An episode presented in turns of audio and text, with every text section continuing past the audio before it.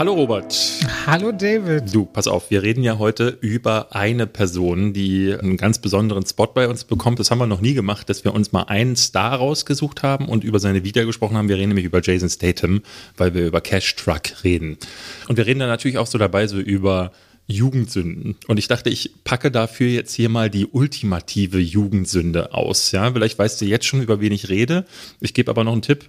Ich hatte dieses Movie Trivia, was ich dir jetzt erzähle, schon mal in einem Trivia drin, das ich auf YouTube veröffentlichen wollte. Ich musste es aber wieder rausschneiden, weil das Wort Porno zu oft gefallen ist. Kannst du dir ungefähr vorstellen, über wen ich sprechen werde? Also ich würde denken, es geht um Sylvester Stallone. Exakt, über Sylvester Stallone. Ähm, ich denke, viele kennen das, aber wahrscheinlich auch einige nicht.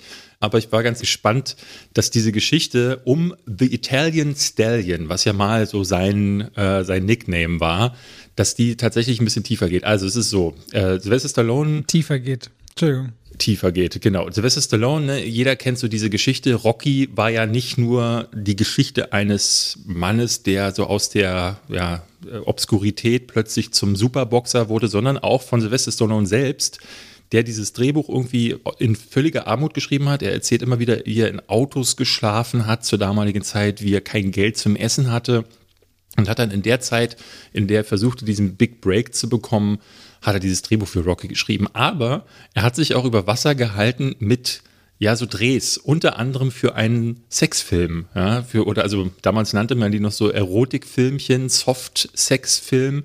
Das Ding hieß äh, Party at Kitties and Stud oder Studs. Und ist im Grunde so ein Film, wo gar nichts passiert. Ja, der rennt da so zweimal durch, auch so wirklich splitterfasernackt und dann bommelt da so sein, sein Teil dann ab, äh, ab und zu in der Kamera rum. Aber das ist es auch gewesen. Aber es hält sich seit heute dieses Vorurteil, dass er mal ein Porno gedreht hat, weil die Macher das auch selber so verbreitet haben. Die haben ihm damals, ich glaube 1969 war das, haben die 200 Dollar ihm bezahlt für das Mitwirken an diesem Film. Und dann ist er durch Rocky ja plötzlich riesengroß geworden. Und dann haben die Macher, sind zurückgekommen zu ihm und meinten, pass mal auf, wir veröffentlichen diesen Film, weil der ist damals äh, nicht ins Kino gekommen, ins Normale, sondern nur in irgendwelchen Schmuddelkinos verwertet worden. Und die sagten, entweder du zahlst uns 100.000 Dollar oder wir veröffentlichen diesen Film.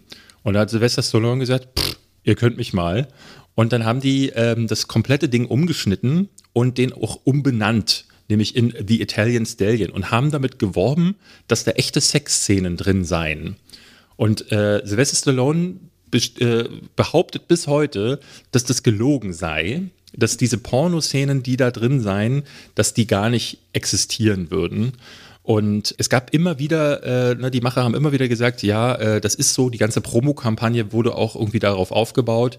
Und dann gab es sogar, ähm, es gab Leute, die behaupten, dass bis heute, dass sie eine ungeschnittene Fassung davon gesehen hätten, die können das aber nicht beweisen. Und 2007, also gar nicht so lange her, gab es tatsächlich irgendjemanden, der in irgendeinem Raum, irgendwo in Deutschland ausgerechnet, will der alte Originalaufnahmen gefunden haben von diesem Porno. Und dann hat man sich den angeguckt und die Italian Stallion in dieser Version enthält tatsächlich echte, äh, echten äh, Sex. Und stellte, stellte sich dabei heraus, das sind Sexszenen gewesen, die nachträglich in den Film hineingeschnitten wurden. Das war gar nicht Sylvester Stallone. Das heißt, ein echter Beweis fehlt bis heute, aber es gibt eine ganze Riege von Menschen, aber wahrscheinlich sind das die Marketingleute hinter The Italian Stallion oder Parties at Kitties in Stud, wie die ungeschnittene Version heißt, oder die unumgeschnittene, weil da in dieser Version ist Sylvester Stallone eigentlich nur Nebendarsteller. In The Italian Stallion haben sie alle Szenen so geschnitten, dass es so wirkt, er als sei er der Hauptdarsteller. Mhm. Ja, das ist so die Geschichte von The Italian Stallion, die ultimative Jugendsünde. Ähm, aber Sylvester Stallone geht da bis heute eigentlich richtig cool mit um, muss man sagen. Also der hat auch schon in Interviews immer wieder darüber gesprochen, auch dass er sich da, ne, er, er erzählt halt, dass er keine andere Wahl hatte, weil er wirklich gehungert hat. Ja, da dreht man halt mal ein Sexfilmchen. Robert, das wäre für dich doch auch, wenn das mit dem Podcast nicht mehr läuft, ich sehe dich in, in. Wieder zurück zu den Wurzeln. Ja, zurück zu den Wurzeln. Du wieder als Schauspieler. Nur diesmal mit untenrum Schauspielern. Und, und damit herzlich willkommen zu Zwei wie und Schwafel. Ja, was ein Einstieg zur, zur viertelhundertsten Folge. Wie ist das, die 25? Sehr ist korrekt. Ah, siehst du. Habe ich gar nicht mitbekommen. Es geht ja. alles so schnell für mich. Ich ja. kann wieder laufen. So, so teilweise, ne? Mhm. Herzlichen Glückwunsch. Also immer noch mit Humpeln, Aber ich brauche wenigstens die Krücken nicht, weil stellt sich der heraus, der dritte Arzt, bei dem ich dann war, sei, sagte, ähm, diese Krücken und dieser, dieser komische Stiefel, den ich getragen habe, ist ja völliger Unsinn. Tragen Sie den bitte nicht, weil die Muskulatur dadurch natürlich nicht mehr aktiviert wird. Ja. Also habe ich jetzt drei Wochen diese Scheiße getragen. Meine ganzen Hände sind voller Blasen. Ich habe mir Thrombosespritzen in den Bauch gerammt für gar nichts. Da denke ich mir manchmal wirklich so, man müsste diese diese, diese Ärzte, die einen so völlig nicht diagno diagnostizieren oder auch so Mist mit einem veranstalten, die müsste man echt alle, alle verklagen. Das geht mir richtig auf den Sender. Es tut mir auf jeden Fall leid, dass du da so eine Tortur durchlitten hast und hoffen wir, dass aber schnell dann besser wird. Ne? Ja, ja. Weswegen wir aber auch das letzte Mal heute Remote haben. Und dann nächstes Mal kriegt ihr wieder originale Tonstudio-Qualität zu hören, voraussichtlich. Ja, die Leute beschweren sich auch schon. Äh, Wirklich? Äh, ja, na so ein bisschen. Zumindest sagen sie, dass äh, letztes Mal ähm, hat es bei dir wohl häufiger gepoppt. Bei mir? Mhm, bei dir. Hatte irgendjemand geschrieben, dass da wohl häufiger mal was kam, wo, äh, wo die Leute sagten so, hm. Es ist das letzte Mal vorerst, Leute. Bis sich wieder einer wehtut. Ja. Gesprochen. So, was äh, kommen wir doch zu einer Sache, die wir endlich mal bereden sollten. Jetzt ist 25. Folge und zum ersten Mal stellt sich uns die Frage, David. Ja. Was, was hast du denn zuletzt gesehen? Uh, das kommt jetzt wirklich so aus dem Blauen heraus. Ich habe natürlich Loki zu Ende geguckt. Mhm. Ich habe, was habe ich noch? Äh, Cash Truck oder Wrath of Man geguckt. Mhm. Und ich glaube, das war's. Was hast du noch gesehen? Ich habe tatsächlich nicht viel gesehen. Ich habe Space Jam 2 nachgeholt. Ah, ah, ah. Ich habe Batman The Long Halloween gesehen. Ich würde sagen, da reden wir drüber, falls du den noch mal irgendwann die Tage schauen solltest. Teil 2 kommt da ja auch noch Ende August raus. Also können wir uns noch ein bisschen aufheben. Mhm. Und ja, The Nest wollte ich auch warten, falls du den noch schaust. Aber ich glaube, uns reicht Loki. dann sagen wir was zu Space Jam und Cash Truck. Und dann gucken wir auf die Karriere von Jason Statham mal drauf, weil der hat ja einen sehr, sehr, äh, schon, schon speziellen Weg hinter sich, eher dann Actionstar wurde. Sag mal was zu ähm, Space Jam 2. Letzte Woche habe ich ja abgeledert und ich habe gesehen in deiner Kritik, du auch relativ. Hast du das ganze Ding dir angeguckt? Ich habe mir nicht das ganze Ding angeguckt, ich habe nur gesehen, dass die Wertung ja wirklich vernichtend war. Drei. Äh, äh, Drei. Ja, ich, ich, also in letzter Zeit geht es bei dir ganz schön äh, tief, tief runter. Also haben auch die, ich habe in den Kommentaren gelesen, dass die Leute das auch tatsächlich mitbekommen haben, dass, äh, dass bei dir auf jeden Fall der Wertungsdurchschnitt ein bisschen tiefer geworden ist, gefühlt zumindest. Ja, das, also ich kann es, ich weiß nicht, frag mich schon, was passiert, wenn Tom und Jerry rauskommt. Der soll ja auch ultimativ ja, ja, ja. schlimm sein. Ja, na, ich, ich, es hat ja beim letzten Mal auch, äh, knüpft das so ein bisschen an, auch an diese Black Widow, wo ich dann meinte, äh, dass ich ein bisschen was anderes erwarte und das natürlich älter werden auch bedeutet, noch manchmal über ein paar Sachen nachzudenken. Und manche Filme sind eben so dreist, schwach und überladen und, und, und vorhersehbar, dass das einen richtig wütend macht. Und Space Jam 2 war so ein Film, der macht mir und das muss sich ja dann irgendwie auch mal widerspiegeln in den Punkten. Ne? Man muss sich immer fragen, okay, was muss denn sonst noch die passieren, damit das so eine niedrige Punktewertung rechtfertigt?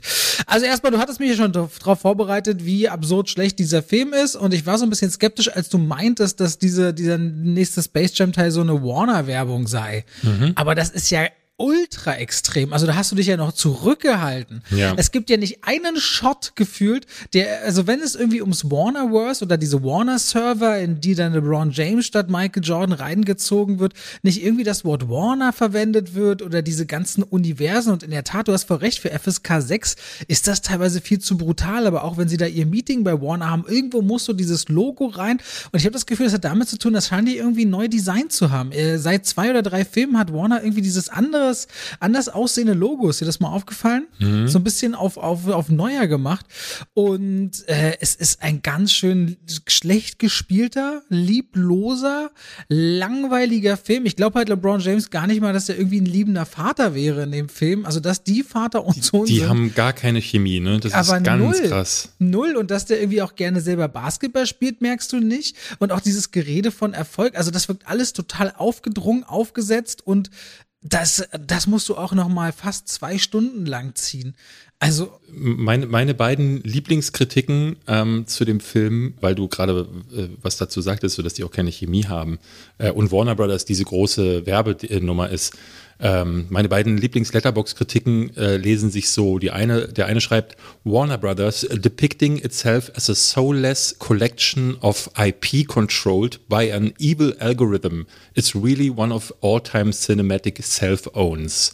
Also sprich, dass äh, Warner sich so als so, eine, so ein riesiges Konglomerat aus Franchises einfach nur oder aus Marken darstellt und die von so einem bösen Algorithmus kontrolliert werden, ist ein richtig krasser Self-Own. Und der andere Kritiker schreibt, I like the part where LeBron James' semi-fictional son effectively tried to help kill hundreds of innocent people by trapping them in NBA Jam forever. Also weil das verstehen diese Drehbuchautoren ja oft, oftmals gar nicht, dass die denen so äh, ähm, Handlungsabschnitte auf den Charakter schreiben, die sie einfach nur ultra evil wirken lassen, wo ich dann immer gar nicht verstehe, wie man sowas einfach da so, so, so, so drüber gehen kann, ohne da äh, vielleicht nochmal was zu, zu, sagen. Also bei Fast and the Furious ist es ja ähnlich gewesen.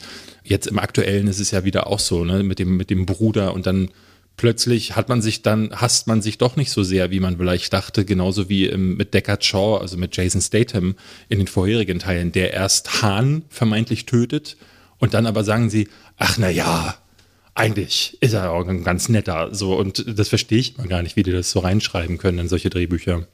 Ich hatte da auch im Vorfeld, äh, nee, dann im Nachgang immer wieder Leute hat mich gefragt, wie man den findet, so aus dem Freundeskreis. Und sie haben mir auch immer gesagt, sie waren riesen Michael Jordan-Fans, aber der Film war damals schon kacke und man hätte niemals was Neues draus machen sollen. Ich hatte, glaube ich, weiß gar nicht, wie ich Space Jam so eine Erinnerung hatte. Wusstest du, dass Warner auch äh, auf dem Tisch hatte und abgelehnt hat? Aber es gab die Ideen zu Spy Jam, Skate Jam, Golf Jam und Race Jam. Was Golf Jam wäre dann mit Tiger Woods gewesen oder? Ja, und den oh nee, das oh, oh das kann ich nicht sagen. Ähm, schon gut. Ja, ne, weil der ja, äh, äh, ne, der hatte ja diese große Fremdgeh. Ähm ja, ich wollte jetzt sagen Tiger Woods und die vielen Löcher, aber das ist halt so auf so einer, ja. Ja, gut, dass du es nicht gesagt hast, Robert. Ja, Wir reden vom Golfen. Elf Löcher hat so ein Feld? Ich weiß es nicht. Aber das, also, dass sie sowas immer mal wieder geplant haben, das, das, das glaube ich gerne, ne? weil ähm, er, erfolgreich war das ja damals. Und es hat ja, man hat ja gerade da auch gesehen, dass Michael Jordan brauchte ja gar kein Talent und es hat irgendwie trotzdem funktioniert. Aber damals hattest du ja wenigstens noch einen Bill Murray, der da als schauspielerisches Gegengewicht gegenhalten hat. Das fehlt ja jetzt ja. alles.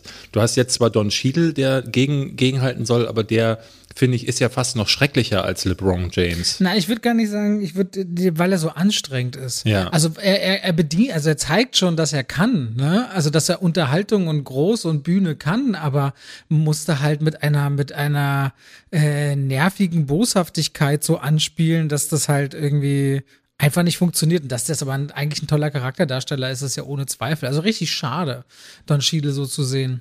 Fällt mir immer wieder ein, ich habe den, glaube ich, das erste Mal erst, erst ganz spät bei Oceans 11 richtig wahrgenommen. Da fand ich den so cool und habe erst Hotel Ruanda und so alles viel später gesehen. Ich glaube, LA ähm, Crash ist der erste, wo er mir so richtig aufgefallen ist. Ja, also auf jeden Fall Hotel Ruanda hast du bestimmt mal gesehen, oder? Mhm, ja, klar. Also großartiger Film auch. Auf jeden Fall, ja, ein richtiger Grützfilm ich wüsste nicht, warum man den gucken sollte. Leider auch die deutsche Synchro funktioniert aus meiner Sicht dann auch nicht. Ich habe ihn dann noch auf Deutsch gesehen. Und äh, ja, also dieser Film, der kann einfach nix. Und es fühlt sich ein bisschen an wie Rocket League mal 1000 oder sowas, habe ich mir noch aufgeschrieben. Ja. Ja, ich finde das vor allen Dingen immer, ähm, auch da fand ich, also für mich auch nochmal schön zu sehen, es ist der Film, es ist nicht meine Einstellung. Ähm, weil eben. Du, ich sind auch Leute aus der Kinovorstellung gegangen, tatsächlich. Der war, ja. und, und die Kinder haben zweimal gelacht und das war zweimal nur Slapstick ganz am Anfang mit Bugs Bunny, glaube ich, wo irgendwo was draufgetreten wird. Und dann gibt's ja auch diese Kult-Gags, mit denen kann heute keiner mehr an, was anfangen mit äh, Entensaison, Hasensaison. Dieser ja. Jäger, der ist so alt. Ich glaube, damit holst du fast gar keinen ab. Das ist ja heutzutage schon gefühlt Wissen, das hat ja keiner mehr auf dem Schirm, dass das so ein Kult-Looney Tunes-Gag ist. Ich habe ich habe mich dann gefragt, äh, ähm, warum nicht gleich komplett modernisieren und äh, mit neuen Figuren machen. Dann muss man natürlich sagen, wen hat Warner da noch und was gäbe es? Ne? Also äh, welche, welche große, äh, welchen Hype gibt es, gibt es ja heute? Also mir fällt tatsächlich nur sowas wie Simpsons oder South Park ein, die sind aber auch schon Jahre dabei. Ähm, und aber tatsächlich, Rick und Morty ist ja auch so ein Ding, weil Ja. gucke ich bloß nicht, aber die haben auch einen gewissen Kultstatus schon. aber, das, aber, erlangt. aber auch eher ein Kultstatus. Also Looney Tunes war damals halt wie, wie Tom und Jerry einfach das Ja. Ding. Wir hatten ja. Ja. auch als Kids nichts anderes. Äh, Das waren halt unsere Cartoon-Serien. Es gab natürlich viel weniger Kanäle und dadurch sind automatisch natürlich auch die weniger Formate und die konnten dann einen größeren globalen Erfolg feiern. Heutzutage hast du halt irgendwie so viele Möglichkeiten, dass eben äh, nichts mehr so eine Reichweiten hat. Ne? Ich glaube, das ist ein wichtiges, also das ist ein, ein wichtiger Punkt, weil ich denke mal, dass die Kids oder die Jugend sitzt eher vor TikTok, eher vor YouTube und guckt sich halt kleine On-Demand-Happen an, statt äh, jetzt im, im programmierten Fernsehen irgendwie welche Sachen zu schauen. Also Ja. ich, ich sehe jetzt bei der Kleinen ähm, meiner, meiner Frau, äh, dass die sitzt halt viel vor Netflix und guckt dann sich da durch die ganzen Kinderserien, aber da da ist jetzt auch nichts, also da, da ist mal Carmen San Diego oder Ladybug, aber nichts, wo ich jetzt sagen würde, dass das könnte sowas ersetzen. Also da hätte LeBron James jetzt vielleicht mit irgendwie diesen Charakteren herumeiern können. Das fehlt irgendwie gerade. Deswegen kann ich schon irgendwo nachvollziehen, warum Warner Brothers sagt, dann probieren wir es einfach nochmal mit denen. Und zumindest in den USA ist der ja richtig gut gestartet, hat sogar, oder was heißt, er ist gut gestartet. Ähm, Black Widow läuft da drüben wirklich richtig schlecht, muss man sagen. Also der hat am ersten Wochenende 80 Millionen eingespielt, was nicht verkehrt ist, aber ist richtig stark eingebrochen in den letzten zwei Wochenenden und hat jetzt irgendwie nur 20 Millionen nochmal dazugepackt. Und die Kinobetreiber sind da gerade, ähm, tatsächlich hatte ich einen Artikel gelesen, dass es hieß, wir sind sehr verunsichert, woran das liegt. Liegt es an einem Marvel-Fatigue, also dass es wirklich so, dass die Leute es langsam leid sind, diese ganzen Filme ähm, äh, reingewirkt zu bekommen? Ist es die Qualität des Films? Ist es Corona immer noch? Also will, wollen die Leute einfach nicht mehr so viel ins Kino gehen? Äh, kannibalisieren sich diese ganzen Neustarts auch gerade, weil ja wir aktuell dieses Ding haben, dass jede Woche gefühlt drei, vier wirklich relevante Filme kommen. Also auch nächste Ja. Woche starten ja irgendwie fünf Filme, die, die, die nicht uninteressant sind, einem, mit, zumindest mit einem mittleren A-Kaliber. Vielleicht ist es das und ja, die Frage kann ich ehrlich gesagt gar nicht beantworten gerade. Wir haben ja auch Fast and Furious 9 ist in Deutschland mal im Vergleich mit 600.000 Zuschauern gestartet jetzt am Wochenende. Mhm. Da war ich ein bisschen überrascht. Ich meine, es ist ein großer Film. Aber der 600.000, sonst macht so ein Film über eine Million in Deutschland. Wenn man mal die Corona-Situation und wie frisch die Kinos offen sind reinberechnet, war ich überrascht, dass so viele schon wieder reingehen, ehrlicherweise. 600.000 Leute. Und ich habe auch immer wieder jetzt äh, vollere Kinoseele gesehen. Meine Frau geht heute zweimal, um Filme nachzuholen, hintereinander zu verschiedenen Filmen. Ähm, also ich sehe zumindest auch vollere Kinoseele und bin in Deutschland ehrlich gesagt überrascht, wie viele Leute da tatsächlich in den Hauptrunden anstehen. Du hast ja auch gesagt, du wolltest Black Widow letztens schauen und standest, äh, kommst nicht rein, weil ausverkauft. Ja, da war, also ich war regelrecht äh, überrascht, ähm, weil ich bin auch wirklich so hingegangen, so kurz vor knapp und dachte, naja, es war an einem Nachmittag, wer soll da jetzt schon kommen, war auch noch englische Originalversion und nee, Pustekuchen war ausverkauft und auch für die Abendvorstellung war schon viel vorreserviert. Jetzt sind natürlich Ferien gerade in, in äh, Berlin hier ähm, und ich weiß gar nicht, ob in Rest Deutschland auch sich das gerade überschneidet. Das muss man, glaube ich, mit einberechnen.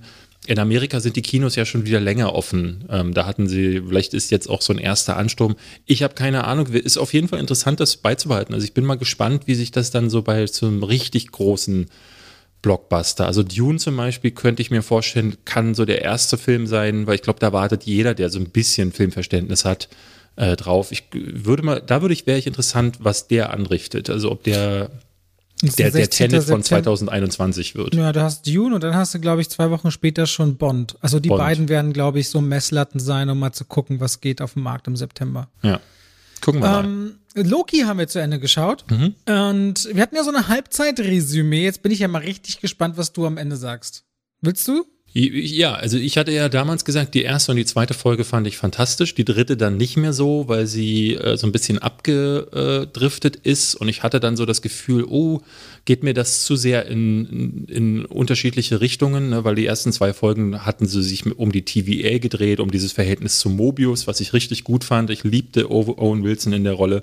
Dann kam diese Sylvie-Rolle dazu und recht schnell wurde das Geheimnis um sie äh, gelüftet und ich dachte eigentlich, das wäre so der Antagonist der Reihe und dieses Geheimnis wird erst am Ende äh, aufgemacht. Aber dahingehend muss ich dann auch wieder sagen, dann war es aber, dass sie das so gewählt haben und dass ähm, das Ganze dann eher in diese Richtung ging, was ist die TVA, wer steckt dahinter und so, ähm, fand ich viel besser, weil es so unvorhersehbar war. Deswegen, als insgesamt muss ich sagen, ich fand die fantastisch, die, äh, die Serie. Das Ende, die letzte Folge, hat mir nicht gefallen, muss ich ganz ehrlich sagen, weil es mir zu dialoglastig war. Dafür waren die vierte und die fünfte Folge einfach viel zu, da war viel zu viel los. Ne? Und dann plötzlich ist da so ein krasser Drop. Ich verstehe das immer nicht, wenn man so eine Serie äh, ähm, plant, dann überlegt man sich doch eigentlich auch so einen gewissen Spannungsbogen. Und klar, ne, der ist dann auf dem Höchstmaß, wenn man bei der sechsten Folge ankommt. Aber dass da dann einfach 45 Minuten durchgeredet wird, das hat mich so ein bisschen an Matrix erinnert, wo die dann am Ende im großen, ähm, ne, das, das große Finale von Matrix 2 ist ja, dass sie dann halt einfach, dass er 20 Minuten beim Architekten drin steht, der sagt halt so Sachen wie äh, vice versa, ähm, ähm, Lirum Larum Löffelstiel, also lauter so Begriffe, die, keiner versteht, wo, wo, ich, wo dann ja Jahre später noch Witze darüber gemacht wurden. Und dann geht er wieder raus und du denkst so, äh, hä?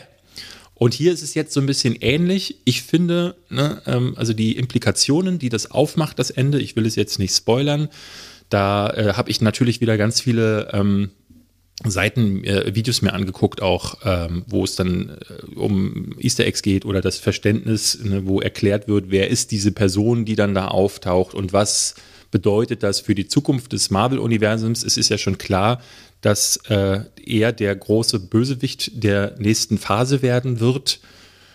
Und das finde ich interessant. Also ähm, diese ganzen, also dieses Multiversum, das jetzt ja aufgemacht wird äh, und oder aufgemacht werden soll im nächsten Doctor Strange oder ich glaube, die Rede ist schon vom nächsten Spider-Man-Film. No Way Home soll ja das Multiverse schon auf, aufbrechen. Also nach wie vor nicht offiziell bestätigt, aber immer großes Thema, dass natürlich Andrew Garfield und Tobey Maguire zurückkehren als Spider-Mans äh, demnächst. Mhm. Du guckst so wie, als hättest du das, das war das ich, nee, ich hatte gerade, ich, ich, erinnerte mich, ne, also äh, Alfred Molina ist auf jeden ist, Fall zurück. Ist bestätigt. Als ja. Dr., Dr. Octopus. Nee, weißt du was, warum ich gerade so und, geguckt und habe? ist zurück als, als, äh, als Electro ist Jamie Foxx auch. Ja, aber weißt du, warum ich gerade so geguckt habe? Nein. Weil ich, ich wollte gerade sagen, ja, Michael Keaton ist ja auch zurück. Und dann fiel mir aber ein, nee, Quatsch. Na, das ist Batman. Das ist Batman und der ist ja bei, bei Flash machen sie ja genau dasselbe. Da wird dieses Flashpoint-Event nämlich aufgegriffen wo auch irgendwie die, das Multiversum quasi aufgemacht wird. Es ist ganz witzig, dass DC das jetzt auch plant. Äh, genau, äh, das soll in Spider-Man passieren, in, in ähm, Dr. Und dann soll irgendwie dieses Quantumania, also Ant-Man in the Wasp Teil 3, da soll dann Kang the Conqueror äh, der, der große Bösewicht sein, der sich dann irgendwie dann so weiter durchzieht. Und da kann man sich so ein bisschen drüber belesen, was hat der im Marvel-Universum für eine Stel Stellung und den kann man im Grunde so auf ähm, Thanos-Level irgendwie äh, begreifen von der, von der, vom Schwierigkeitsgrad des Endgegners her. Und das finde ich, also dafür, dass äh, Loki da den Faden ausgelegt hat für was da noch kommen kann, das hat es richtig gut gemacht. Als Serie funktioniert es aber auch in sich. Ich habe über die Figur neue Dinge gelernt. Es sind neue Figuren dazugekommen, die mir Spaß gemacht haben. Das Marvel-Universum wurde erweitert um diese TVA, aber auch dieses Multiversum ein bisschen. Aber auch in sich, also auch in den Folgen, die waren gut inszeniert. Ich mochte, ich liebe die fünfte Folge, wo sie dann ähm, auf noch weitere Lokis getroffen sind ähm, und wie die dargestellt wurden. Und also da muss ich wirklich sagen, ähm, das ist besser gewesen als 90 Prozent der Filme, die da im, zumindest so im mittleren Segment, ich hatte neulich in meinem Review zu Black Widow so eine Tierliste und alles sowas unter gut äh, rangiert, da ist Loki um Meilen drüber, finde ich. Ich mag, mochte vor allem auch, dass, dass zum Beispiel mit dieser Art der Zeitverschiebung, Zeitebenen, Bedeutung, Welten, es ergibt ja schon so ein bisschen untypisch hohen Anspruch, auch da mitzukommen. Finde ich interessanterweise bei Loki. Weißt du, was sonst was meinst du? Die, es gibt so einen untypisch hohen Anspruch, das alles einzuordnen, zu verstehen und mitzukommen mit den Figuren, mit den Ebenen, was passiert wann, mit irgendwelchen Auswüchsen. Ja. Und das finde ich eigentlich, wenn jetzt ein jüngeres Publikum das erste Mal so mit Marvel in Kontakt kommt, ich hätte, glaube ich, also bei uns war das höchste der Gefühle an, du musst mitdenken in Zeitebenen vielleicht äh, zurück in die Zukunft. Und hier ist schon ein gewisser Anspruch, finde ich auch cool, dass einfach die jungen Leute da so ein bisschen mehr mitdenken müssen innerhalb des popkulturellen, weit aufs Publikum ausgerichtet, wo man sonst ja immer denkt, Einheitsbrei. Nee, da hat Loki auch ein bisschen Hirnschmalz, den man so ein bisschen mit abverlangt. Ich mochte das bei Folge 5, ehrlich gesagt, die ruhigen Momente. Ich weiß nicht, wo der Moment ist, wo Sylvie sagt, nee, wo die sechste meinst du?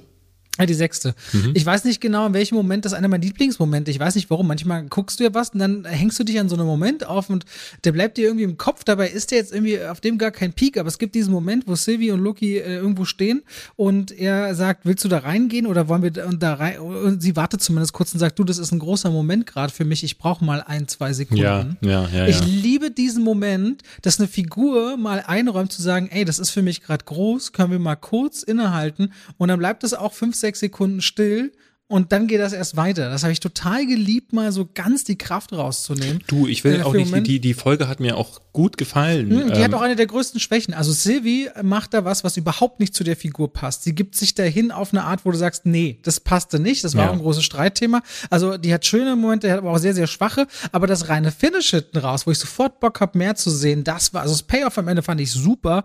Und hat sich ja auch, ich weiß nicht, ob du noch die Credit-Scene gesehen hast, da äh, wird ja quasi angekündigt, dass Loki zurückkehren wird. Das heißt, wir werden mehr von Loki sehen und erleben an dieser Stelle. Äh, eine wirklich tolle Serie. Ich finde, wenn man mal in die Gesamtschau rein reinguckt von Wonder Vision, Falcon, The Winter Soldier und Loki, dass sich unter diesen drei Serien überhaupt nicht so die Einheitlichkeit durchzieht. Die sind alle drei sehr unterschiedlich und spielen trotzdem im selben Universum. Und da bin ich ehrlich gesagt ganz dankbar, weil ich jetzt jedes Mal bei der nächsten Serie nicht das Gefühl haben werde, oh, ich weiß schon, worauf das hinausläuft oder was ich zu erwarten habe. Deswegen gut. Das muss, das muss man tatsächlich sagen, dass ähm, keine davon hat sich geähnelt und sie probieren halt. Ne? Also bei Wonder Vision zum Beispiel ist es für mich gescheitert. Da hat das für mich dieser Ansatz nicht funktioniert. Man muss der Serie aber vor, zugutehalten, es war tatsächlich mal ein Ausbruch aus dem Bekannten. Loki wiederum zeigt jetzt für mich, wie das besser aussehen kann. Und es ist auch da wieder total absurd. Ähm, ich habe das unter meiner Black Widow-Kritik ähm, bei äh, YouTube gesehen. Übelst viele Leute ähm, schreiben mir, dass sie den richtig schlecht fanden. Also ich hätte jetzt gedacht, äh, dass, dass eher so die Leute eher sagen so, ja, stimmt, habe ich, hast du recht. Ähm, aber nee, also ähm, es, ich habe bei, bei Marvel wirklich das Gefühl, dass es einmal auf den Kopf gestellt ist, dass die Filme, die ich scheiße finde, also ich hatte da auch so eine Tierliste veröffentlicht, wo mhm. ich eingeordnet habe, welche Filme finde ich gut, welche finde ich schlecht. Und ganz viele haben geschrieben, was, wie kann man den Ant-Man schlecht finden, wie kann man denn den zweiten Iron Man? Und ich habe manchmal, ich weiß nicht, ob es Liegt es am Alter? Liegt es daran, dass wir zu viele Filme gucken? Weil ich glaube, wir beide haben, bemängeln ja gerade an Marvel, dass, die, dass man die fast mitsprechen kann, ohne sie gesehen zu haben. Und das ist bei den Serien jetzt eben überhaupt nicht der Fall. Deswegen finde ich das, was sie da serienmäßig gerade machen, fast noch spannender, als ich mich jetzt auf so einen Film zu freuen. Weil die sind alle Schema F, aber bei den Serien scheinen sie den Machern fast freie Hand zu geben. Und das finde ich richtig krass. Also das hätte ich, damit hätte ich nicht gerechnet und da bin ich voll all in. Ist auch eine andere Idee, ne? Ich glaube, jemanden dazu zu bringen, Kinoticket zu kaufen, ist für die, auch für Disney beim Marketing, ein anderer Ansatz, als zu sagen, wir müssen hier eine Plattform äh, bestücken mit Content, den, wo die Leute sagen, oh, da bin ich auch dabei, da jede Woche reinzugucken. Man muss ja sagen, Disney Plus hat sich tatsächlich, am Anfang konnte man ja skeptisch sein, als man vor allem hierzulande richtig lange auf den Start warten musste. Und wenn man sich mal zurückerinnert, Mandalorian war in den USA schon komplett gelaufen, da hat man es hier trotzdem erst wieder scheibchenweise veröffentlicht. Äh, weltweit ist Disney Plus tatsächlich sehr erfolgreich gelauncht. Ne? Wächst zwar nicht mehr so schnell, wie es vielleicht manche Anleger sich wünschen, aber hat sehr schnell ein sehr starkes und solides Publikum Publikum aufgebaut. Ich glaube, ich glaub, das hat nicht jeder unbedingt so gesehen im Vorfeld, dass Disney Plus so funktionieren würde. So viel zu Loco. Lo Loco. So viel zu Loco. Wollen wir über Cash Truck reden? Lass uns über Cash Truck oder Wrath of Man reden. Jason Statham zum vierten Mal in einem Film von Guy Ritchie drin. Erstmal muss man dazu sagen, äh, zwei Dinge sind mir vorher aufgefallen. Erstens, ich dachte beim Trailer, weil der Trailer ist aufgemacht wie alles, was man von, von Jason Statham so in den letzten Jahren gesehen hat, von Filmen wie War, über äh, Crash, über Crank, über wie sie, also die, diese Einsilben oder diese Ein-Wort-Titel, die der äh, gefühlt in, am, am Fließband gemacht hat, The Mechanic, Chaos, äh, The One, ähm, solche Sachen hat er ja irgendwie auf, auf seiner Vita und ich dachte, ja, es ist so dieses typische Ding, Jason Statham rennt von A nach B, sagt mal, zischt mal so einen One-Liner durch die, durch die, ähm, durch die Szene und boxt sich ansonsten so durch. Und äh, dann guckst du den Film und dann ist das, dann ist der ganz anders. Also ich war ganz überrascht, gerade auch, weil ich gedacht hätte, J äh, ähm, Guy Ritchie macht jetzt einfach, nachdem er letztes Jahr gesehen hat mit The Gentleman, ah, diese, die Leute wollen, dass ich zurückgehe in alte Zeiten und sowas wie Snatch oder Bube, Dame, König, Gras nochmal heraufbeschwöre. Und ich dachte, das ist einfach genau dasselbe. Der macht jetzt einfach diese Nummer endlos weiter Und das hat mich erstmal überrascht. Wir können aber gleich darüber reden, warum das so ist. Und zweitens fand ich das total interessant, dass der Film ja Wrath of Man heißt und bei uns hierzulande Cash Truck. Und ich dachte so, dass das wieder so ein Ding ist, wo der Verleih sagt, nee, also Wrath, das können die Leute niemals an der Kinokasse aussprechen. Lass den mal in Cash Truck umbenennen. Das kriegen sie gerade noch so hin. Und da bin ich, da bin ich auch ein bisschen überrascht gewesen, äh, äh dass äh, zu hören, zum Beispiel, weil ich dachte, es ist so und ähm, ich fand es auch ungeil, dass sie ihn umbenennen, weil Wrath of Man spiegelt die tatsächliche Handlung viel besser wieder als Cash also Truck. Auf Deutsch hieß es dann zorniger Mann oder der Zorn des äh, Mannes. Nee, lass es doch Wrath of Man, äh, aber dieser, der Titel hat ja tatsächlich mit der Handlung nee, will, zu tun. Ich will nur das, genau, aber weiß nicht jeder, was Wrath of Man ungefähr bedeutet. Genau, Deswegen der, Zorn des, sagen, der Zorn der Menschen. Genau, des Menschen das, das ist damit quasi, das wollte ich übersetzen. Einfach. Ja, und dann hast du mir gesagt, das habe ich nämlich gar nicht gewusst, das ist ein Remake von einem französischen Film mit äh, Jean Dujardin oder so. Hast du es nochmal gegengecheckt? Aber ich habe es nicht gegengecheckt, aber ich hatte das auch unter den Kommentaren ähm, bei, ähm, bei Letterboxd gelesen, mhm. dass es wohl auch deshalb äh, genauso benannt wurde. Ist trotzdem blöd, weil wie gesagt, ähm, Wrath of Man passt da sehr viel besser. Warum, können wir ja gleich sagen kurz, worum es geht? Ja, sag mal. Oder du bist kein Fan davon? Doch, okay. Geldtransporter, Leute, Cash Truck, so haben wir schon mal zumindest das Thema. Aber äh, da, äh, da endet aber auch schon die Verbindung zum Titel. Es gibt nämlich Cash Trucks in diesem Film. Und die fahren in den USA fleißig durch Los Angeles und das kann dann am Tag schon mal über 100 Millionen Dollar, die da rumkutschiert werden, äh, am Start sein. Und so ein Truck, der ist halt voll Kohle, da sind zwei, drei Leute drin. Mehr Sicherung ist da nicht, außer dass die gepanzert sind. Die sind natürlich ein heiß begehrtes Ziel von Gangs und Banden, die schon äh, gut organisiert sind. Und genau dort fängt ein Mann an zu arbeiten namens Age, gespielt von Jason Statham. Der ist am Anfang in der Ausbildung ganz gut, grenzwertig gut, aber sobald es dann mal zum ersten Einsatz kommt, wird klar, oh, der Mann ist gefährlich, der braucht nicht viele Schüsse für, um viele Menschen äh, platt zu machen. Äh, und alle fragen sich, okay, was ist mit dem los? Keiner will mit dem Stress haben, aber der scheint eine ganz eigene Agenda zu fahren. Der scheint auch nicht nach Protokoll zu arbeiten. Der hat ein klares Ziel. Warum?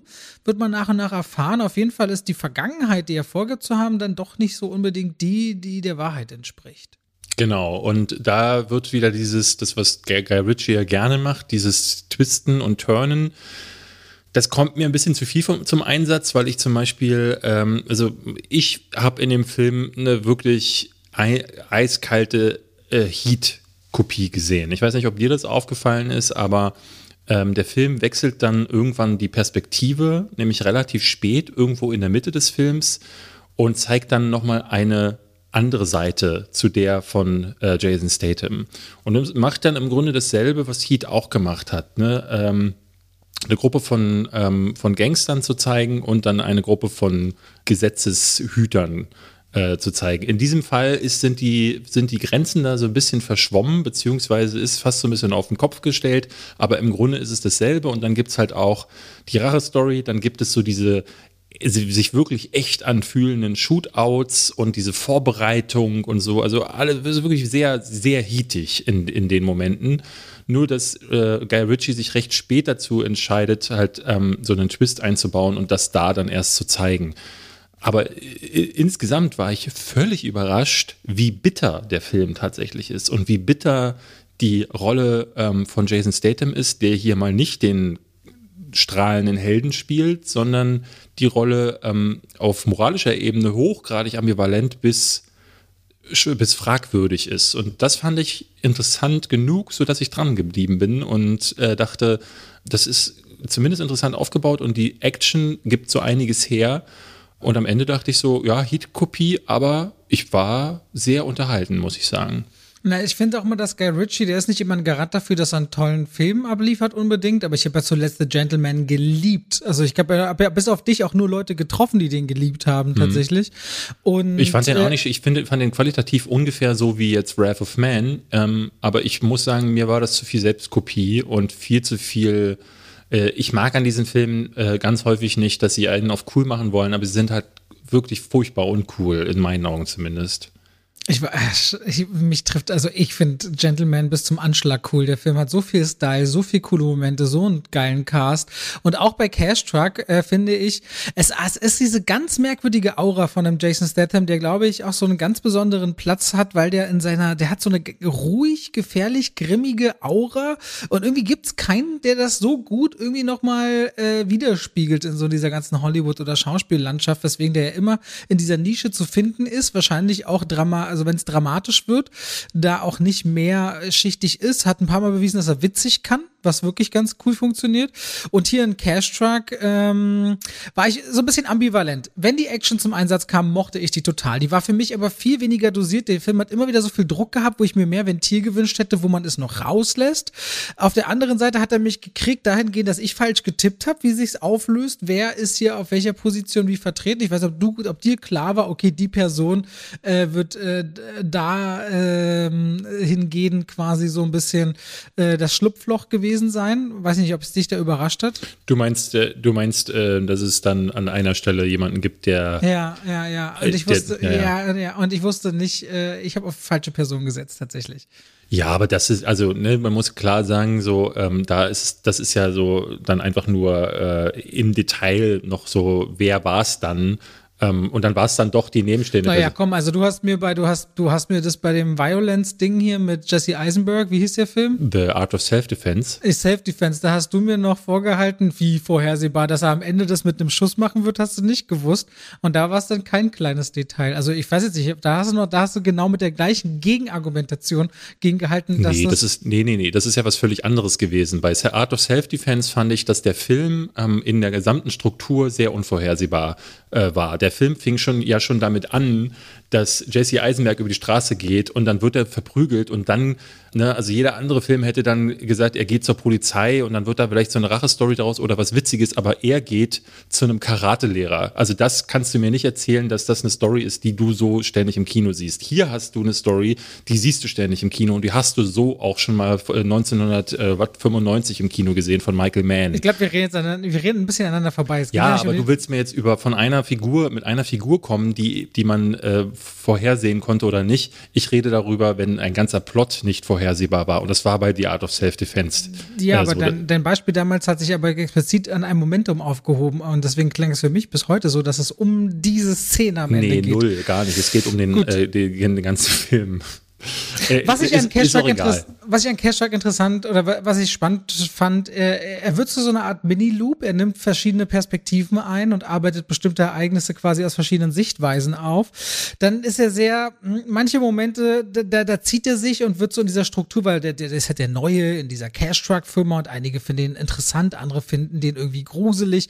Da spielt er ewig so mit diesem Gefühl, was da, da in dieser Firma passiert, was aber im Grunde nie eine wirkliche Rolle spielt, ob diese Firma, ob die alle jetzt richtig coole Kollegen sind oder nicht. Da arbeitet Guy Ritchie sich irgendwie in so eine Stimmungslage rein, die nachher im Film tatsächlich gar nicht den Raum bekommt. Das fand ich wiederum so ein bisschen schade und so ein bisschen merkwürdig. Dann wiederum gibt es einen Typen mit einem weißen Bart und dem, weißt du, wer das ist, dieser Schauspieler mit dem weißen Bart, der weißen Friese, der einfach unendlich cool aussieht später im Film. Nee. Weißt du überhaupt, wovon ich rede? Ja, ich weiß, wen du meinst. Äh, ja, die, also die rechte Hand Ahnung, von äh, Jason Statham. Ja, ja, sehr gut, finde okay. Wie auch immer, auf jeden Fall. Ähm, die, der Film hat eine Menge Auf und Abs, wie ich finde. Ich habe Cash Truck gerne einmal gesehen, während ich aber Gentleman auch gerne zwei, dreimal gucke oder ich auch Snatch äh, gerne gucken kann oder auch Codename Uncle damals liebte und auch, auch einem King Arthur entgegen der ganz schlimmen Kritik weltweit äh, ziemlich viel abgewinnen konnte, ist Breath of Man für mich so eine oder Cash Truck eine, eine Einmalnummer. Die brauche ich jetzt kein zweites oder drittes Mal anschauen. Der war okay, cool und du kriegst genau das, was du von Jason Statham meistens erwartest, aber in der Tat, da muss ich dir recht geben, der ist düsterer und bitterer, als man denkt und hat äh, durch diese Geschichte und Motivation der Hauptfigur mehr zu bieten als nur dieses geradlinige und jetzt mache ich sie alle weg.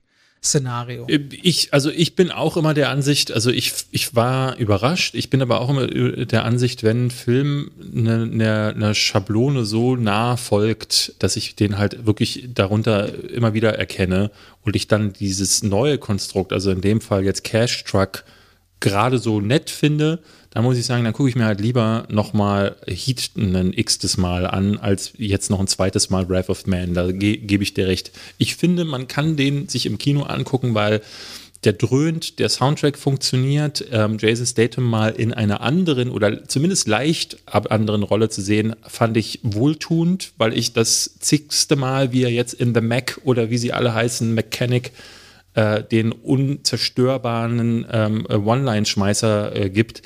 Das kann ich nicht mehr sehen. Es gibt sicherlich in seiner Historie, ne, ich habe jetzt nicht jeden seiner Filme gesehen, gibt es bestimmt den einen oder anderen Film, wo er das schon mal bewiesen hat, aber in letzter Zeit gerade im Blockbuster-Kino eben gar nicht.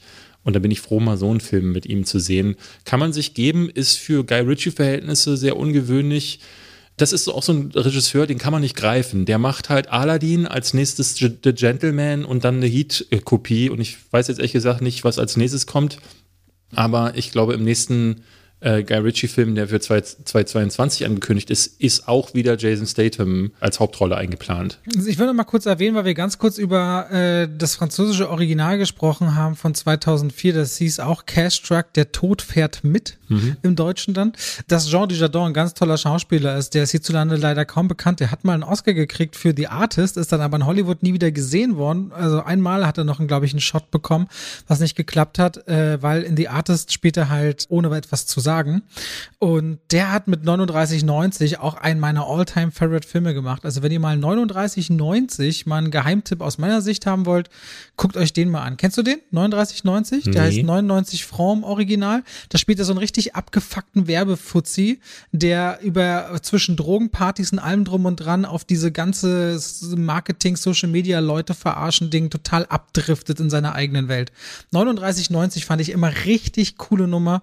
Ähm, Jean Dujardin leider viel zu wenig ähm, international, finde ich, für das, was der kann, vertreten. Wollte ich nochmal am Rande erwähnen. Ehe wir dann jetzt zurückspringen zu Jason Statham und der Mann der vielen Karrieren und jetzt Hollywood-Star ist. Genau, wir haben uns gedacht, wir reden mal jetzt äh, an dem Fall, in dem Fall, statt jetzt über Filme, die wie Heat sind, zu sprechen oder ähm, äh, andere Sachen, haben wir gesagt, reden wir doch mal über eine einzelne Person. Und jetzt ist Jason Statham, das hast du auch in der Vorbereitung schon gesagt, es ist jetzt halt kein Robert De Niro oder äh, letztens als Dings gestorben ist. Wie hieß er noch mal, der erste Bond? Äh, Sean Connery. Ne, über so einen kannst du halt ewig reden. Jason Statham ist da eher kleiner, aber ich finde, äh, bei dem ist auch spannend. A, hat er schon viele Filme gemacht. B, hat er auch vor Filmemachern viel gemacht. Du hast bei Instagram gerade eine Sache gepostet. Der hat, äh, äh, der war ja mal Springer, Turmspringer oder Taucher, ich weiß gar nicht, wie man es dann nennt. Ich glaube Turmspringer. Wasserspring nee, Wasserspringer. Wasserspringer nennt Weil man das. die heißen Kunstspringer, glaube ich, auf 1 und 3 Meter und Turmspringer auf 5 und 10 Meter. Und er war, glaube ich, auf 1, 3 und 10 Meter oder irgendwie so. Deswegen ist es dann Wasserspringer. Ja, es gibt so alte Videos von ihm ähm, und da, da hat er noch Haare. Und das ist ein ganz komisches Bild, weil ich finde, so mit Haaren ähm, sieht er, man hat sich so an diesen Anblick gewöhnt bei ihm, dass er halt eine Glatze hat.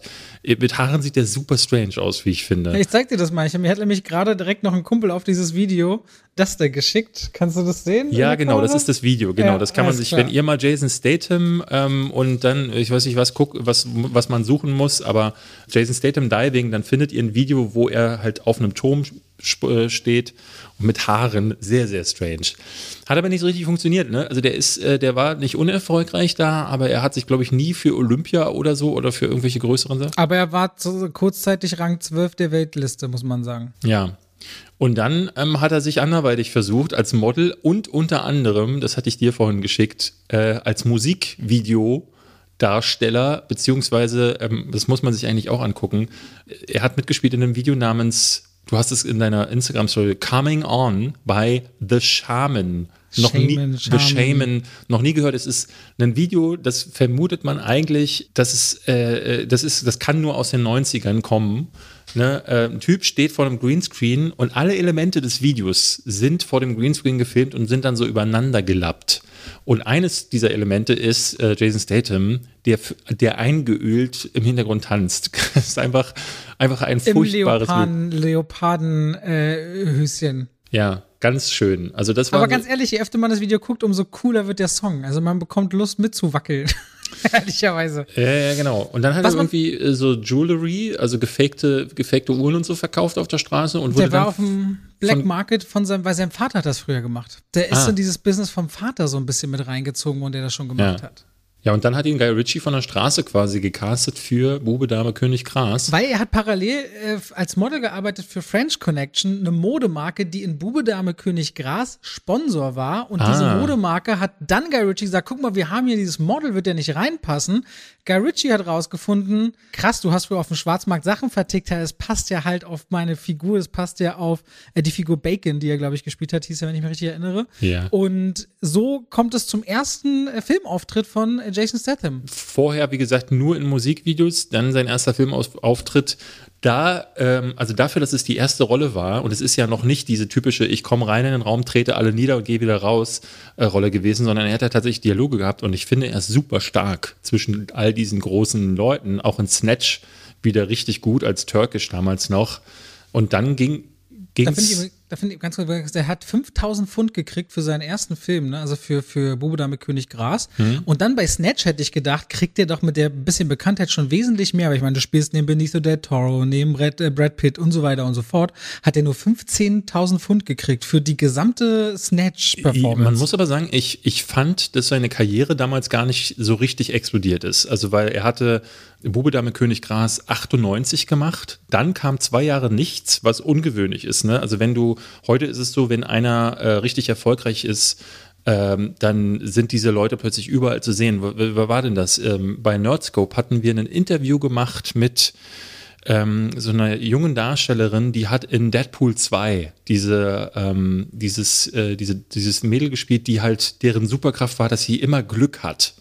Weißt du, wen ich meine? Aber äh, Sassy Beats. Sassy Beats, genau. Sassy und Sassy Beats. Beats. ist mittlerweile in jedem Film. Immer dann, wenn eine junge äh, schwarze Darstellerin gebraucht wird, habe ich das Gefühl, ist Sassy Beats mit am Start. Also sie hatte so ein Multi-Deal, so Multi-Movie-Contract mit Fox. Das hatte sie uns so erzählt. Mhm. Ich hatte auch mit ihr so ein, so ein, so ein Roundtable. Da war doch Robin mit dabei, ne? Genau, ich hatte ein Roundtable ja. mit Robin und Jay und Aria und ihr ungefähr eine Stunde. Und dann meint, und ihre Großeltern wohnen ja auch in Lichtenberg. Das ist ja auch Berlinerin, ne? Ja. Also, und dann ist dann irgendwie die USA und die, da ist sie erst bekannt geworden durch Atlanta, die Serie, und dann kam halt diese Deadpool-Geschichte. Und dann war sie in Joker ja auch ziemlich stark genau. in ihrer Performance und jetzt kommt sie halt dann immer mehr und immer mehr. Ja, also ich habe sie auch noch irgendwo gesehen. Ich sehe sie jetzt, habe sie neulich erst in einem Trailer wieder gesehen. Ich weiß nicht, äh, in welchem das dann nochmal war. Aber ich finde, und das wollte war mein Punkt gerade, heute ist es so, hast du eine Rolle, die groß ist oder wo deine, wo du besonders hervorkommst und dann vielleicht noch einen zweiten Film, dann wirst du sofort gebucht, dann bist du, dann bist du ausgebucht. Bei äh, Jason Statham war es so, bis Snatch war nichts. Nach Snatch hat er dann eigentlich auch, äh, 2001 hat er dann noch in Ghosts of Mars irgendwie den dritten Typen von links gespielt, also diesem, diesem furchtbaren John Carpenter Horrorfilm.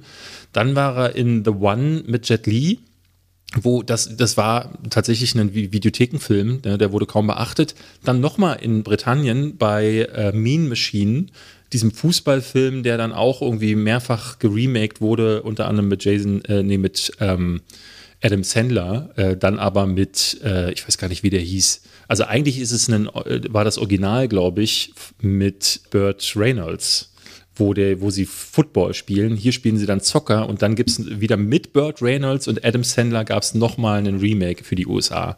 Aber richtig explodiert ist, ist er erst in Transporter, meiner Ansicht nach. Also nach Transporter, was ja eigentlich auch nur ein kleiner Actionfilm gewesen ist, da ging es dann ab. Da kam dann wo, wo Italian die, Job. Wo, wo ist denn diese Ölszene, wo er sich so einölt und überall lang Im ersten ist es, ist es im ersten, ne? Genau. Ist Weltklasse Action. Weltklasse Action. Und hatten wir letztes Mal ja auch in gute Autofilme drin.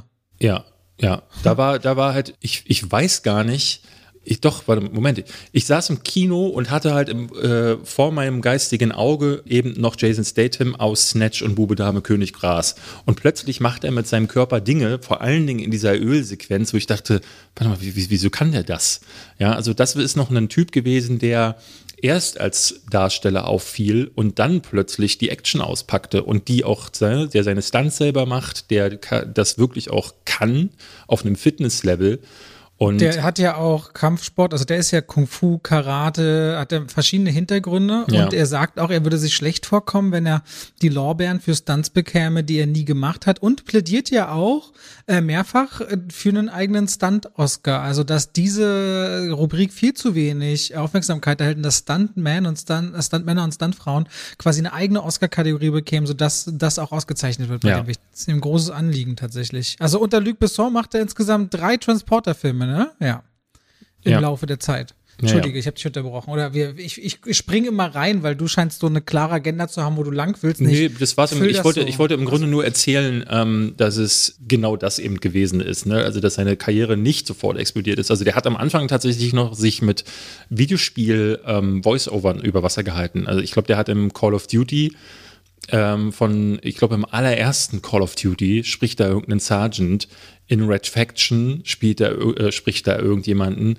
Also das ist eigentlich immer so dieses Zeichen für, die Karriere ist noch nicht so am Laufen und dann aber nach Transporter hatte ich das Gefühl, dann ging es so los und ich glaube, der richtige Knall war dann mit Crank, dem ersten. Das war erst 2006. Hat, hat er dann noch Revolver zum Beispiel gemacht mit Guy Ritchie? Den äh, fand ich okay, aber der war ein finanzieller Misserfolg und dann mit Landen und Chaos auch wieder kleinere Dinge, soweit ich mich erinnere. Crank habe ich ja geliebt. Also ich weiß nicht, ob ihr es noch euch erinnern könnt. Die Grundidee, ein Typ äh, muss sich die ganze Zeit, er darf nicht einpennen, weil er sonst stirbt, weil er ein Gift im Körper hat und muss, äh, ob das ist, äh, Sex in der Öffentlichkeit auf, äh, oder sich irgendwie Epinephrin war das, glaube ich, zu spritzen oder wie ja. auch immer, irgendwie wach zu bleiben, irgendwie die Pumpe am Laufen zu halten. Äh, das war Crank. Und äh, ein super skurriles Szenario, was man aber, glaube ich, im, also im Kino richtig gut abfeiern konnte. Den ersten Teil mochte ich noch sehr.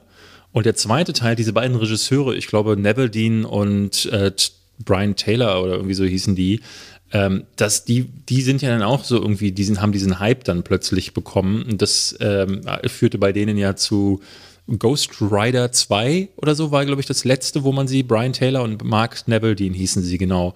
Und die haben dann nur noch Schrott gemacht. Gerade der zweite Crank war auch richtiger, äh, also ein richtiger Furz war das, kann man so sagen. Den fand ich ganz, ganz schlimm. Und wo wir bei ganz, ganz schlimm sind, wir hatten ein Jahr nach Crank, hat er, glaube ich, einen seiner allerschlechtesten Filme gemacht, weil damals hatte ich das auch so das Gefühl, Jason Statham nimmt einfach alles an, was sie ihm äh, anbieten. Ähm, richtig schlimm war Dungeon Siege oder beziehungsweise In the Name of the King hieß er. Äh, ist ein Uwe Boll-Film gewesen und zwar einer von seinen allerschlimmsten. Basierte mal wieder auf einem Videospiel. Absolute Katastrophe. Das Ganze spielt in einem Zauberwald und es sieht aus, als wäre es in einem Fichtenwald bei, äh, bei äh, irgendwo in Kanada bei Uwe Boll um die Ecke gedreht worden. Dann hat er Death Race gemacht. Der war okay, aber im Grunde auch noch ein Remake von einem alten Sylvester Stallone-Film. Da haben wir so ein bisschen die Connection. Und war auch im Grunde, Leute fahren mit dem Auto im Kreis und versuchen sich tot zu fahren dabei. Ich habe jetzt vieles nicht gesehen, so wie War oder eben Chaos und London hattest du gerade genannt. Ja, 13 habe ich nie gesehen. Das ist Ja. auch so ein kleineres Ding. Aber dann kommt er in die Riege der alten Actionstars mit rein. Mhm. Als äh, krasser Close Combat Messerfighter. Ja, Äh, die Expendables. Wird Teil der Expendables. Hab gerade seinen Namen in der Rolle vergessen, ist aber nicht, doch Lee, Lee Christmas. Christmas. Lee Christmas. Und äh, ich war ja, also das war ja damals, ich weiß noch, das war für alle so skurril, so ein, so ein, so ein, diese ganzen Stars versammelt und ich gab ja nicht wenige, die so das Action-Kino liebten und besonders sich gefreut haben, dass Dolph Lundgren dabei ist und sich gesagt haben, oh, den mal wieder so zu sehen und zu erleben. Und mittendrin halt der junge Hüpfer Jason Statham, der übrigens nächste Woche 54 wird, muss man auch mal an der Stelle erwähnen, falls sich interessiert. 26. Juli hat der Geburtstag. Ähm, ja, eine ganz coole Nummer, aber ich sag ja immer bei Expendables, ich habe von Teil 3 richtig blöd, Teil 1 ganz okay, Teil 2 habe ich geliebt und du ja überhaupt nicht, ne? Expendables, da fand ich den ersten nicht so dolle, den zweiten richtig nicht gut und den dritten, den fand ich super. Für mich ist das eine der wenigen Trilogien, wo Teil 2 der stärkste Teil ist. Ja? Nee, nee, Ja, nee, das hat für mich leider nicht funktioniert. Ich, ich fand dieses, ähm, ich habe mich ja sehr drauf gefreut, weil das natürlich meine alten Helden waren. Aber als ich dann merkte, dass diese alten Helden einfach in erster Linie alt sind und längst keine Helden mehr, sondern ein Vehikel gefunden haben, wo sie sich nochmal feiern können, aber die Filme in sich einfach nicht funktioniert haben. Das ist halt tatsächlich eine, eine, eine, eine, eine wie so eine äh, Hitparadenfolge gewesen oder hätte vielleicht auch als Sketch bei Saturday Night Live funktioniert, aber als in sich geschlossener Film klappt das nicht. Der einzige, der da für mich halbwegs geklappt hat, war skurrilerweise der dritte, den ganz viele nicht mögen. War mir nicht warum, aber das war der, der, den ich am wenigsten schlimm fand. Aber Expendables konnte ich nichts mit anfangen und skurrilerweise, äh, das sage ich heute sehr oft das Wort, äh, ich fand das damals total komisch. Das Jason Statham war ja der einzige in der Riege, der eben kein alternder ähm, Actionheld war. Hm. Also es war schon, war schon weird, dass sie den da reingecastet haben. Ähm, ich fand, das hat er, hat er da ganz gut gemacht, aber es gibt ja diese coole Szene im ersten Film, wo er den Basketball ersticht von irgendwie oder was, geht aufs Basketballfeld, ähm, wo jemand seine Freundin hat ihr ein blaues Auge verpasst und dann boxt er die ganze Basketball-Crew nieder. Das ist ganz witzig und am Ende, glaube ich, stößt er sein Messer in den Basketball rein. Ähm, ja, das war die Expendables-Zeit, aber in dieser Expendables-Zeit Jason Statham, auch da wieder, er ist so ein ganz komischer Typ, also eine ganz komische äh, Entwicklung seiner Karriere. Während die meisten so diesen Start haben und dann drehen sie halt lauter High-Profile-Filme und erst am Ende ihrer Karriere wandert er dann ins Direct-to-Video oder Direct-to-DVD-Fach. Das hat Jason Statham also mittendrin gemacht. Ne? Es kam so Blitz, Safe, Parker, The Mechanic, Killer Elite, Redemption, Homefront. Also diese Filme hören nicht auf. Wildcard, Mechanic Resurrection, kein einziger davon ist im Kino gelandet. Alle das sind stimmt, irgendwie. Das stimmt nicht, das stimmt nicht. Ich, ich glaube davon, ich glaube, ich glaube, ich glaube, ich habe, also ich habe davon die Hälfte gesehen. Ich habe die doch nicht alle home-mäßig gesehen. Dennis Gansel hat den doch richtig, also das Mechanic 2 ist ja von Dennis Gansel, der lief doch im Kino, der habe ich doch im Kino gehasst. Aber auf jeden Fall liefen sie, also sagen wir so, wenn sie im Kino weiß, liefen, liefen sie, liefen sie so Kino? dann liefen die so unterferner liefen, dass man äh, es einfach wirklich dann erst wahrgenommen hat auf Blu-ray und DVD. Ich recherchiere das parallel, aber guck mal, guck mal nach, weil ich erinnere mich an keinen dieser Filme, dass also wenn, dann sind sie halt wirklich ähm, einfach so nebenbei gelaufen, aber äh, sowas wie Blitz habe ich. Homefront ist am 23. Januar 2004 im Kino gestartet. Okay, gut, das überrascht mich. Hätte ich nicht gedacht. Also, Killer aber man Elite ist am 27. Oktober 2011 im Kino gestartet. Hm, und Blitz? Warte, jetzt mache ich gerade Mechanic. Mechanic ist am 7. April 2011 im Kino gestartet. Okay, dann habe ich, dann nehme ich alles zurück, was ich gesagt habe. Aber es fühlt sich so ein bisschen so an, findest du nicht? Äh, also The Mechanic war schon noch größer und weil ich dann, da waren ja unter anderem James Franco oder Robert De Niro bei den Filmen, glaube ich, die du gerade erwähnt hast, beteiligt, dann war der Fokus für mich immer ein bisschen mehr auf den. Also ich wusste, dass das Kinofilme waren, aber ich habe auch seitdem ja schon Kinovorschauen gemacht. Na, das ist natürlich irgendwo eine Erinnerung, ey, da hast du mal drüber geredet, mehr als mhm. einmal, da musste im Kino gelaufen sein. Äh, höchstens okay, deswegen. Ja. Dann, ist es, dann ist es ein bisschen Quatsch, was ich gesagt habe, aber irgendwie dann auch nicht, weil sich jeder dieser Filme eigentlich so ein bisschen danach anfühlt. So, das ist so ein bisschen das, was früher äh, Chuck Norris und Co. oder auch einen Stallone ähm, im Backkatalog ähm, abgeliefert haben. Ich habe jetzt, ne, das muss man auch dazu sagen, es kann jetzt natürlich sein, dass jeder dieser Filme richtig toll ist und man nur deswegen nichts mitbekommen hat, weil vielleicht das Werbebudget nicht groß genug war. Dann tue ich diesen Filmen Unrecht aber ähm, es fühlt sich irgendwie nicht so an, muss ich sagen. Ich denke, also, wir würden wissen, wenn wir irgendwelche ganz großen Knaller verpasst hätten, die dann auch meinen, äh, im ja. Kino durchgesickert sind. Dann beginnt aber langsam seine Fast and Furious Zeit, ne? Genau. So das erste reinsneaken als Bruder von Luke Evans, der irgendeinen Shaw spielt und dann wird äh, Jason Statham Deckard Shaw und wird in dieses Franchise einsteigen und wird dort auch innerhalb dessen sich auch so ein bisschen drehen. Ja, vom Bösewicht zu jemandem, der nachher in einem eigenen, eigenen Spin-off landet, mhm. mit Dwayne Johnson zusammen und auch sehr erfolgreich tatsächlich und das erste Mal sein Talent äh, im Zuge dessen auch so ein bisschen ausspielt. Das zeigte dann auch in Spy, der, finde ich, eine ganz okay, trotz Melissa McCarthy Action-Komödie geworden ist, das ja ein komisches Talent mit sich bringt. Das hat er vorher immer so ein bisschen äh, nicht durchscheinen lassen. Der hat ein gutes Momentum für Komik. Jetzt weiß ich nicht, ob dir das gefallen hat. Ich glaube, Hobbs Shaw ist nicht dein Humor. Ne? Den fand ich furchtbar. Ja, ich finde Oder was aber heißt furchtbar? Ich glaube, ich habe dem drei Sterne gegeben. Ähm, ich glaube, ich fand den immer noch unterhaltsam genug. Ich glaube, ich mache den in Gedanken schlechter als, oder zweieinhalb Sterne habe ich den gegeben. Ich glaube, dann finde ich diese Filme ja immer noch okay, ähm, weil es immer noch so Elemente gibt, aber ähm, im, im, in, ich glaube, in der Retrospektive haben die eher gelitten, diese Filme, ähm, weil ich auch einfach diese Art von Kino nicht ertrage, muss ich sagen. Also da gefällt, da muss ich sagen, da mochte ich ihn lieber in The Mac und auch den fand ich nur mittelmäßig. So, das war, das war ja ein Riesenhit. muss man sagen. Und ich glaube, es kommt da auch noch eine, eine Der, der, Fortsetzung. der erfolgreichste amerikanisch-chinesische Koproduktion aller Zeiten. Ja. Und das, also das habe ich überhaupt nicht verstanden, habe ich null kommen sehen, weil Jason Statham habe ich jetzt nicht als Blockbuster-Garanten irgendwie in Erinnerung gehabt. Und das ist halt die Frage, ist es der Riesenhai gewesen oder war es Jason Statham? Vielleicht eine Verbindung aus beidem. Man sieht also, dass Jason Statham durchaus auch Kassenmagnet sein kann. Der Zum- wird als highly bankable immer bezeichnet, tatsächlich, ne? aber ist er ja nicht. Also, ne, wenn du, das ist ein bisschen so wie bei äh, The Rock zu sagen, der war high, wäre highly bankable. Und du siehst ja, dass The Rock auch nicht alles machen kann. Also, der hat ja mit Baywatch, mit Skyscraper, ähm, hat er ja einige Filme. Ich glaube, Rampage war auch so einer. Ähm, wann immer das Konzept, in dem er sich bewegt, nicht funktioniert, funktioniert auch Dwayne Johnson nicht. Ich glaube auch nicht, dass Stars größer sind als die Inhalte der Filme. Also das siehst du ja bei Robert Downey Jr., der nun wirklich Triple A über fast ein Jahrzehnt im Marvel Cinematic Ja, Universe Tom Cruise war. genauso. Sobald, sobald er mit der Richter rausgegangen ist oder mit Dr. Doolittle, da läuft das schon gar nicht mehr. Also Stars sind nicht größer als die, als die Filme und die Inhalte. Aber, darüber, aber so wird von Dwayne Johnson und Dwayne Johnson liebt, äh, liebt es ja auch selbst über sich so zu reden. Ich glaube, sie machen die Stars gerne so groß und da sieht man immer wieder, auch bei einem Tom Cruise, ne, die, die Mumie hat man ja gesehen. Wenn das nicht funktioniert, wo sie drin zu sehen sind und wenn die Kritiken wirklich vernichtend sind, dann kannst du es vergessen, dann läuft es an der Kasse eben nicht so. Beziehungsweise Adam, Beziehungsweise äh, es läuft ja meistens sogar relativ gut, nur werden diese Stars ja an ihrem Einspiel gemessen und wenn das unter einem Mission Impossible liegt, dann ist halt auch die Mumie, obwohl es 300 Millionen einspielt, als Misserfolg verbucht. Voll, voll. Was ich aber eben da, dazu sagen wollte, ist, ich finde, dass ihm so dieser leicht ironisch witzige Touch mit einem guten Timing-Versatz tut ihm gut, weil er sonst Jason Statham immer so ein sehr grimmiger Typ ist, wo du auch das Gefühl hast, sag ich immer, mit dem willst du lieber befreundet sein und nicht von dem auf die Fresse kriegen. Ich mag den. Also der ist wirklich so ein, ich mag die Aura, diese, diese, diese, dieses einfache, kühle, klare, wo du auch immer das Gefühl hast, der wird sich niemals zu fein sein, äh, selbst mal in die Scheiße zu greifen. Ne? Der ist ja, der, der fühlt sich eben an wie eine Nicht-Diva. Und das finde ich super angenehm an dem.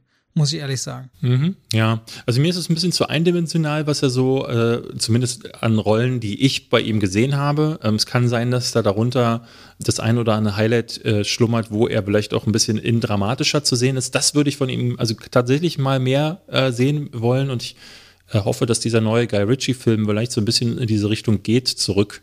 Also dieser, der für 2022 angekündigt ist, dass so nochmal so an Zeiten wie Snatch oder so angekoppelt wird. Ähm, aber ja, ähm, wir können, ich, wir werden, wir werden wahrscheinlich von dem noch eine, eine Menge hören. Ähm, wird für mich wahrscheinlich, wenn da nicht noch was kommt, äh, immer so einer von denen sein, ähm, deren beste Filme in der Vergangenheit lagen. Weil, können wir ja mal sagen, was ist dein Lieblingsfilm mit ihm? Da muss ich jetzt mal überlegen. Also mein Lieblingsfilm mit ihm ist wahrscheinlich Snatch. Ja, dann sag, also ich würde, glaube ich, einfach The Transporter sagen, weil mich Transporter 1 damals, ich mochte die Reihe auch ganz gern. Der zweite wird ja dann totaler, ne, das, also wenn man über Logik spricht, da braucht man den zweiten nicht erwähnen. Ich weiß gar nicht mehr, an den dritten erinnere ich mich gar nicht und das ist meistens kein gutes Zeichen, aber der erste ist im Gedächtnis geblieben.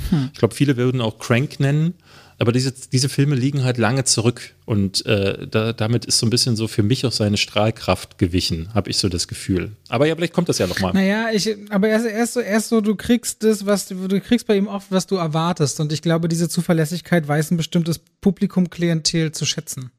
Ehrlicherweise.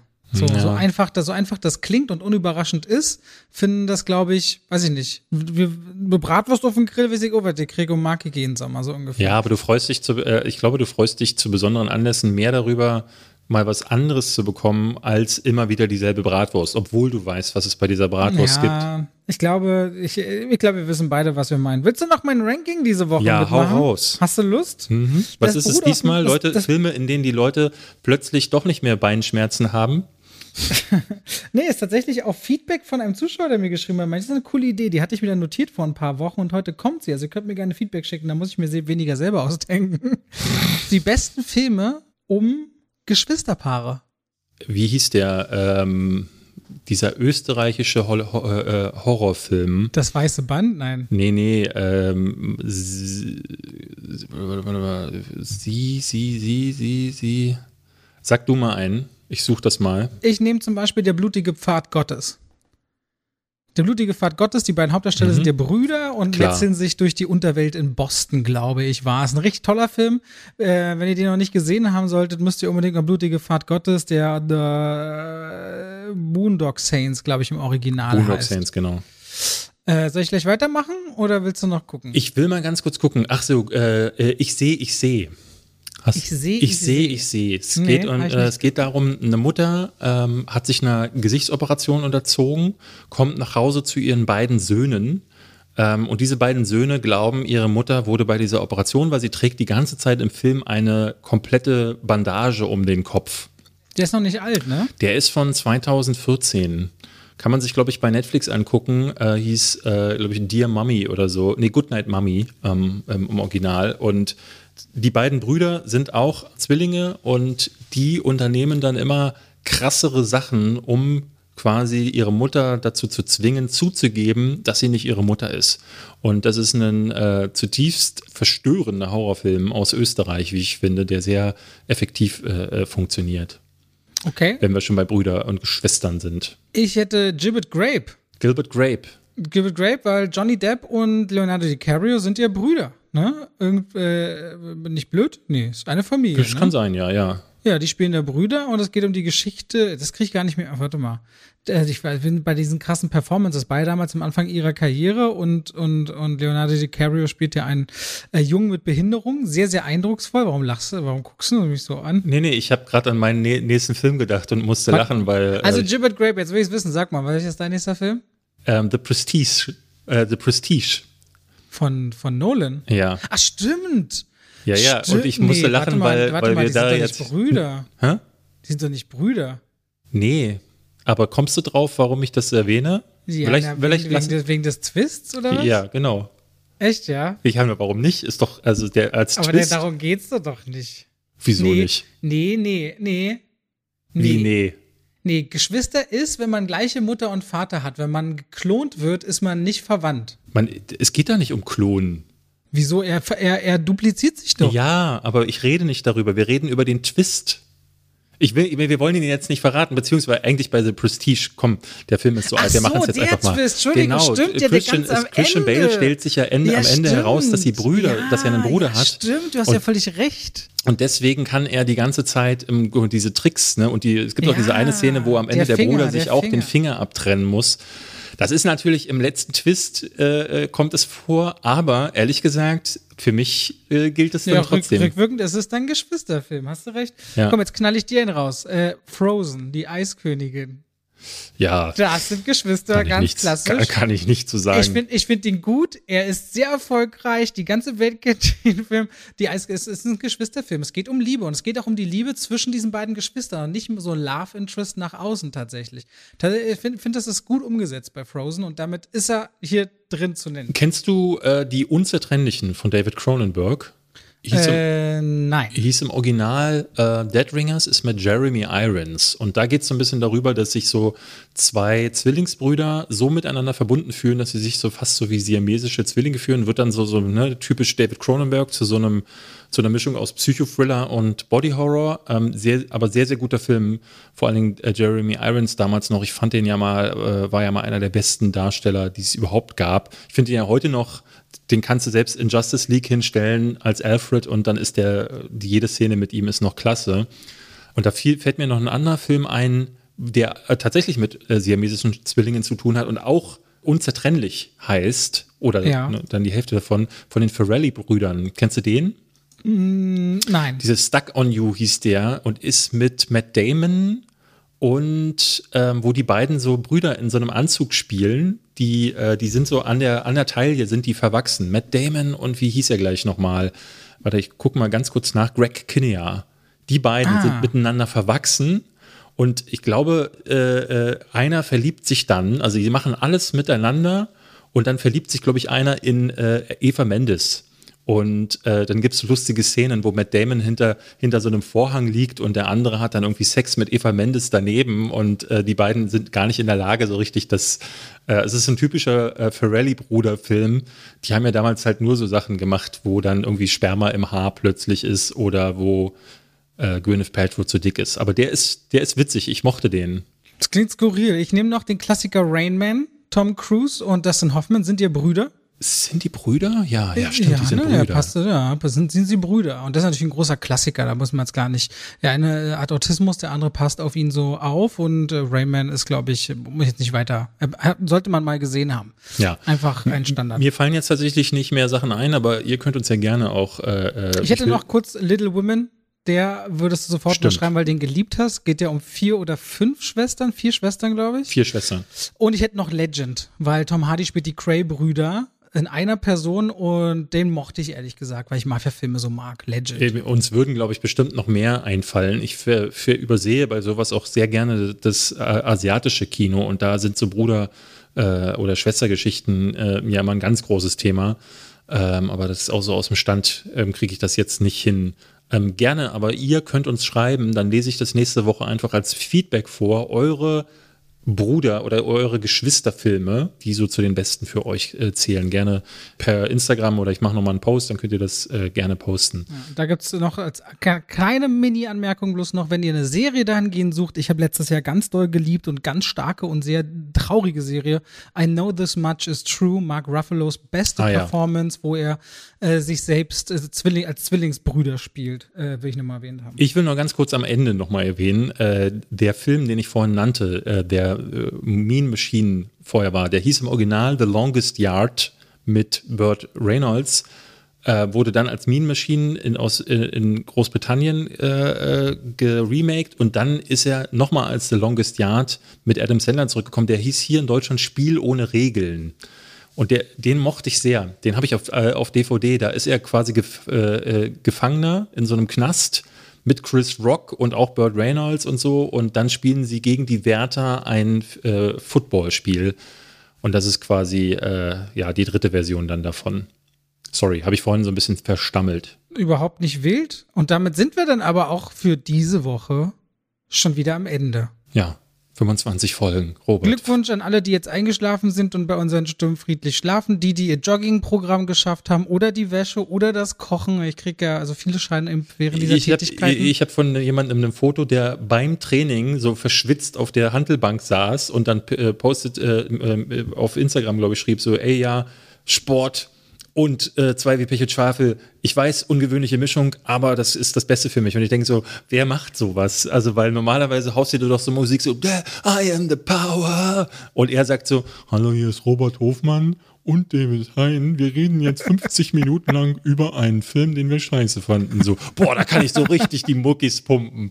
Das, Das ist doch geil. Jeder hat Ja. andere Motivation, David. Jede, jede das muss man den Menschen lassen. Ist Lass in ich ihm Ordnung. auch. Ich fand's ja, ich finde es ja witzig. Ist ja nicht so, dass ich das verurteilen würde. Gut, also, macht's gut. vielen Dank fürs Reinschalten. Wir sehen uns, hören uns nächste Woche wieder. Jo, tschüss. Tschüssi.